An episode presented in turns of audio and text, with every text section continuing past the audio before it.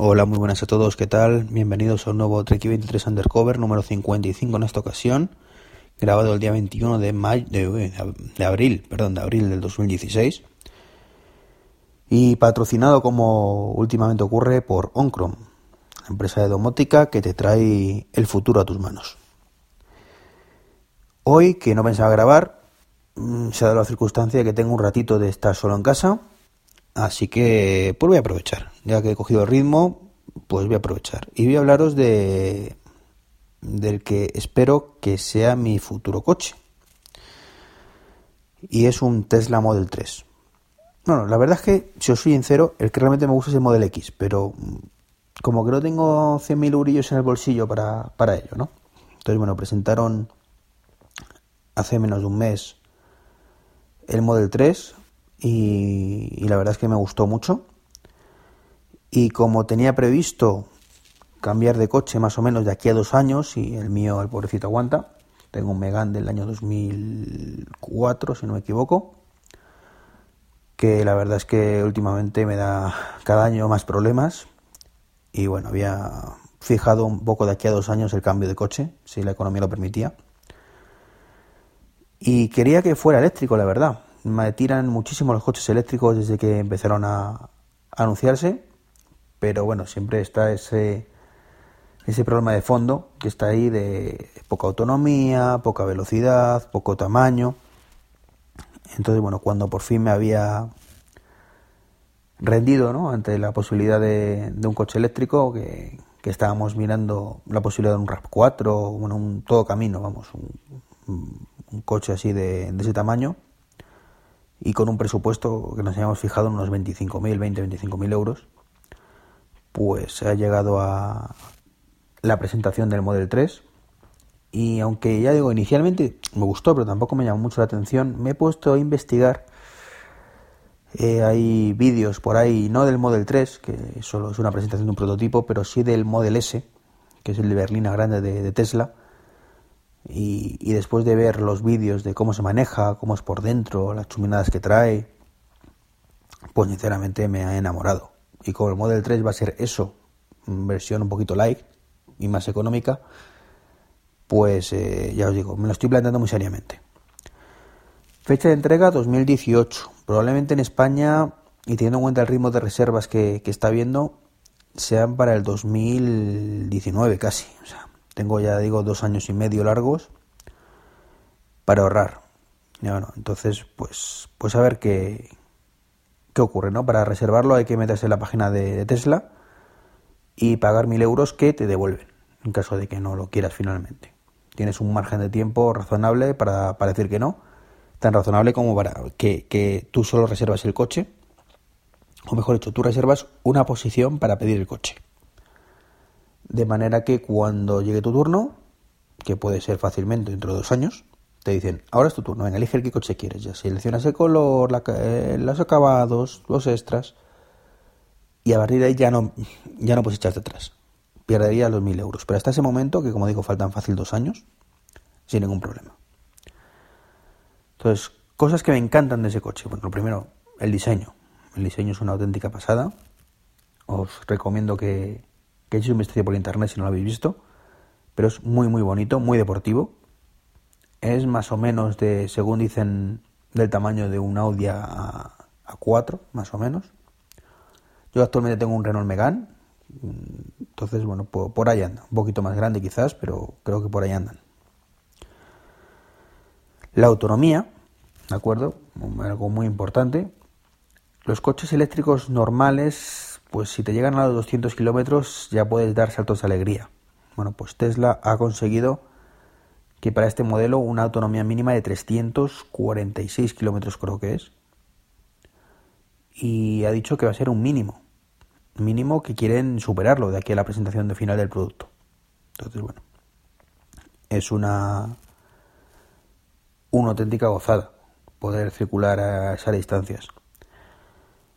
A ver, es poco, ¿vale? No vamos a engañar. Los coches de gasolina de por sí ya mm, duran poco y tienen poca autonomía y te hacen 400 kilómetros y pico, 500, Si son diésel, pues un poquito más. Entonces, lo ideal sería eso, unos 500 kilómetros. Pero bueno, de momento nos quedamos en un poquito más de la mitad, que para el día a día tampoco está nada mal. El tamaño, como digo, me parece perfecto. La verdad es que eh, yo tengo una plaza de garaje en casa un poco pequeña, a duras penas me entra mi coche, así que tengo que admitir que si me tocara una primitiva lo suficientemente grande como para comprarme un Model X, pero no para mudarme de piso, eh, pues sinceramente no, no sé cómo lo metería en esa plaza de garaje, o un, o Model S. Sin embargo, el, el Model 3 creo que sí me va a entrar pero ya os digo que es por un tema de dimensiones muy, muy similares a, las que tengo actualmente. Luego la, potencia.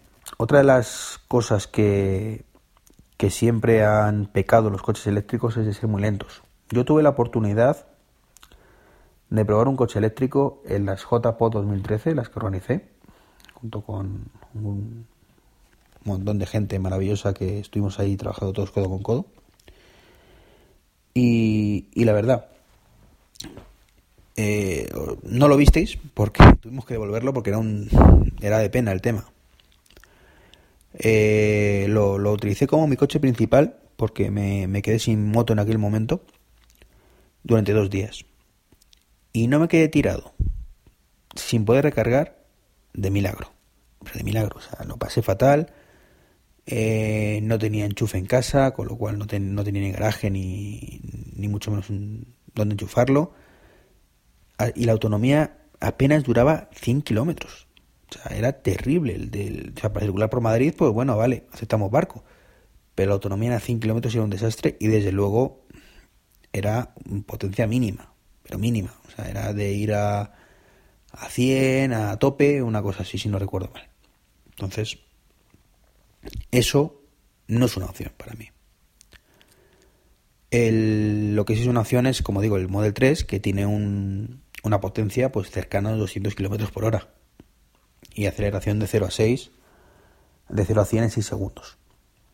Entonces, es un coche potente, como dijeron en la presentación de Elon Musk, pues nosotros no, no fabricamos coches lentos y es una realidad.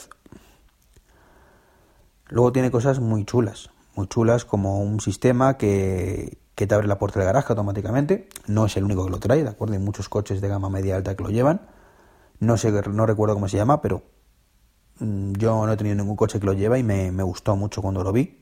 O al menos el Model S y el Model X lo llevan y, hombre, ¿por qué no lo va a llevar este? Tampoco creo que sea una cosa que encarezca muchísimo el coche. Y hablamos de una gama de, de precio de 35 mil dólares. A ver, que, que, me estoy pasando mi presupuesto, ¿de acuerdo? De 25 mil euros. Y es creo que 35 mil dólares, que al cambio son unos 30 mil euros masiva, más extras.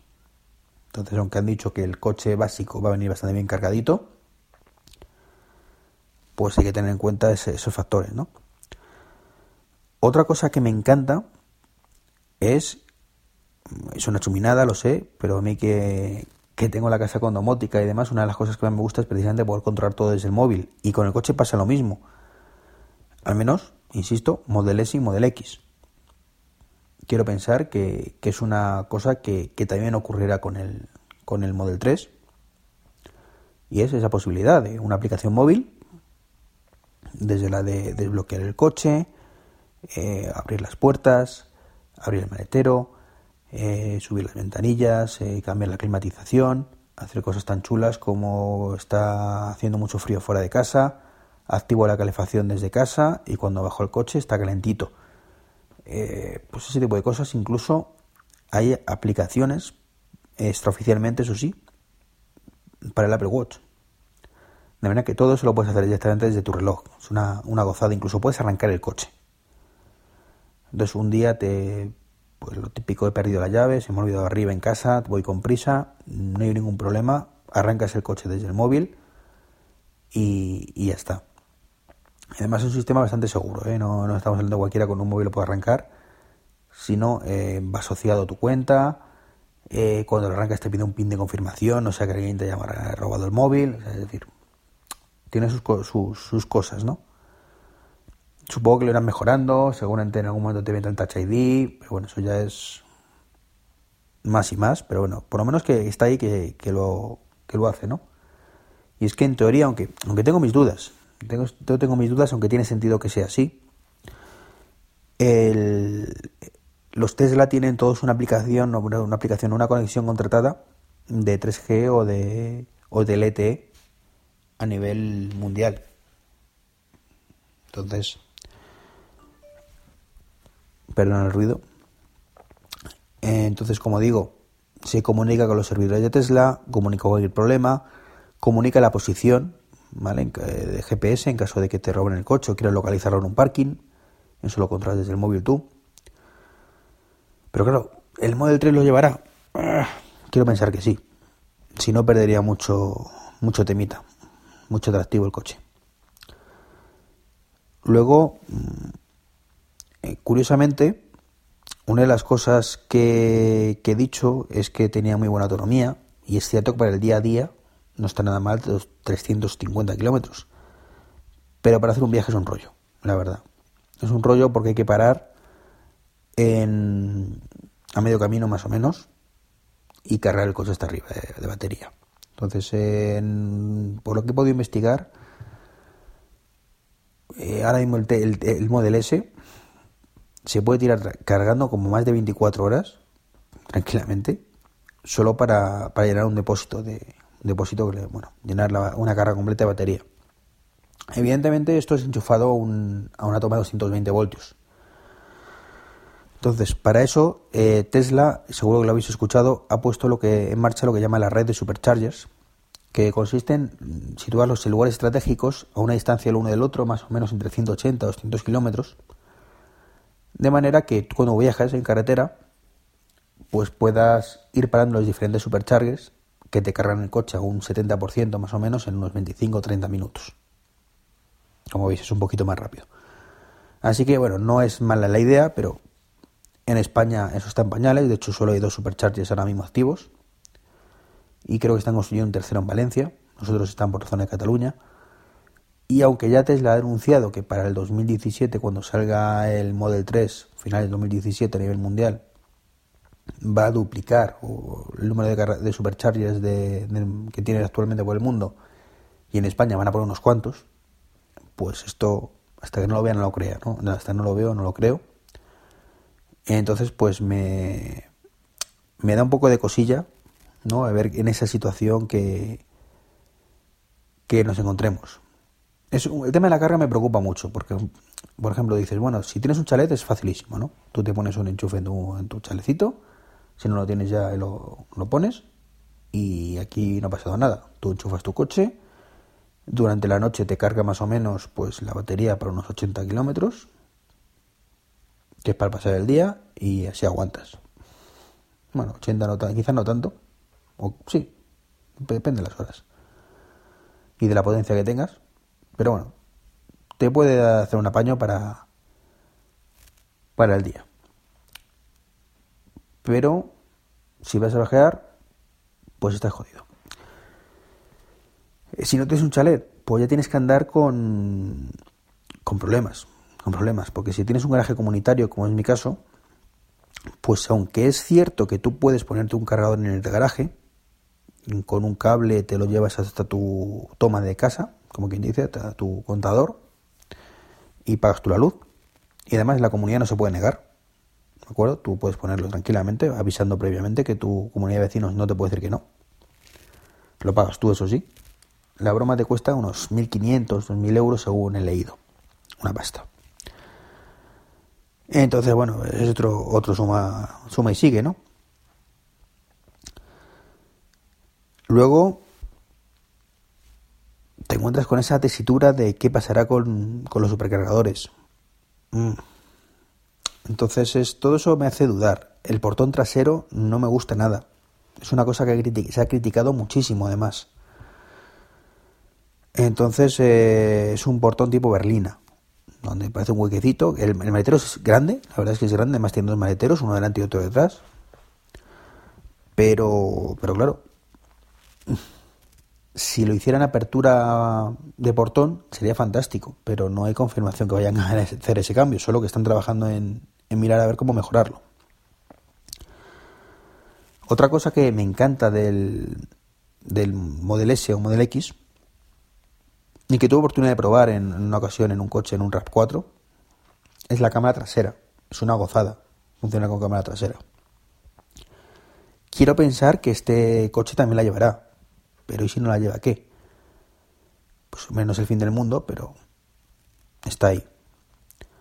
Ah, por cierto, entre los pros, no os lo he dicho, eh, Autopilot. El coche va solo. Bueno, va solo con... es un extra. Viene equipado por todo el hardware eh, de seguridad para ello, pero creo que no va a serie el software, con lo cual si quieres actualizarlo pues, serán unos dos mil y pico euros, creo. Y te permitirá que el coche vaya solo por la carretera. No hablamos de un kit, llévame tal sitio y te lleva, sino que tú lo metes en la carretera, le pones el todo recto va tranquilamente. E incluso creo que se desvía por, por las salidas adecuadas, pero por ejemplo en rotunda no funciona, está todavía un poquito limitado. Es una ayuda a la conducción, ¿vale? No es desentenderte completamente del tema, sino una ayuda. Bueno, pues el Model X, el Model 3 ya ha dicho Tesla que lo va a llevar. Entonces, eh, no sé si, si, si el tema es, será tan económico como he dicho, dos mil y pico euros, es lo que creo que cuesta en el Model S. Pero está ahí la cosa. La cámara trasera, como digo, no lo sé. Una cosa que me tira para atrás mucho, mucho, mucho es que no es compatible con CarPlay ni con Apple, Music. Y probablemente no lo sea, por lo menos con CarPlay seguro que no. Y uno de los objetivos que yo tenía para el próximo coche es que fuera compatible con CarPlay. Entonces, bueno, es cierto que el peso del resto de las cosas pesa más que el CarPlay, pero, mm, por ejemplo, Tesla no admite aplicaciones externas. Eh, entonces quería yo dar un salto evolutivo en ese aspecto y decir, mira, el móvil lo guardo en la guantera, me desentiendo y controlo todo desde el panel táctil y veo que no va a poder ser con el... no va a ser así. Eh, una de dos, o paso de los servicios que utilizo normalmente, pero ya no solo hablo de Apple Music o Spotify, que, Spotify sí lo tiene en ellos, sino por ejemplo Doncas. ¿Cómo escucho un podcast? Pues al final tengo que tirar de, del móvil, abrirlo y a través del Bluetooth encenderlo quería decir, y a través del Bluetooth, pues mandar la señal. ¿Que funcionara bien? Pues sí, pero es lo que estoy haciendo actualmente. Me hubiera gustado poder controlar todo eso desde el panel táctil del, del coche. Y como digo, ¿qué va a pasar en España de aquí a dos años con el tema de, de la carga eléctrica? Ahora mismo hay poquísimos puntos y que funcionen ni idea. La verdad es que de ello. Entonces, es el miedo que me da. Como he dicho antes, eh, suponiendo que consiga ahorrar el dinero que tengo que ahorrar, que, es mucho, no lo veo nada claro, tendré que poner una instalación de, de eléctrica en casa, en el garaje, y luego cómo lo cargo cuando no estoy en casa. Porque ya sí, tenemos los supercargadores, asumiendo de que esto vaya a funcionar y, tendremos 15 por toda España y con esos 15 pues haremos milagros, ¿vale? Pero ¿y cuando vas a una zona donde hay supercargador? ¿Qué va a pasar con todo esto? Es una cosa que me da miedito. Quiero pensar que en España la cosa va a mejorar bastante de aquí a dos años. Eh, nos tenemos que poner mucho las pilas, tiene más ayudas y subvenciones para, para adquirir coches eléctricos, que ya hay, ya hay, pero son ridículas. Eh, entonces, bueno, es lo que estoy sopesando, estoy bastante convencido y animado. A fin de cuentas es poner mil euros y ver qué pasa. Y si cambio de idea me lo devuelven.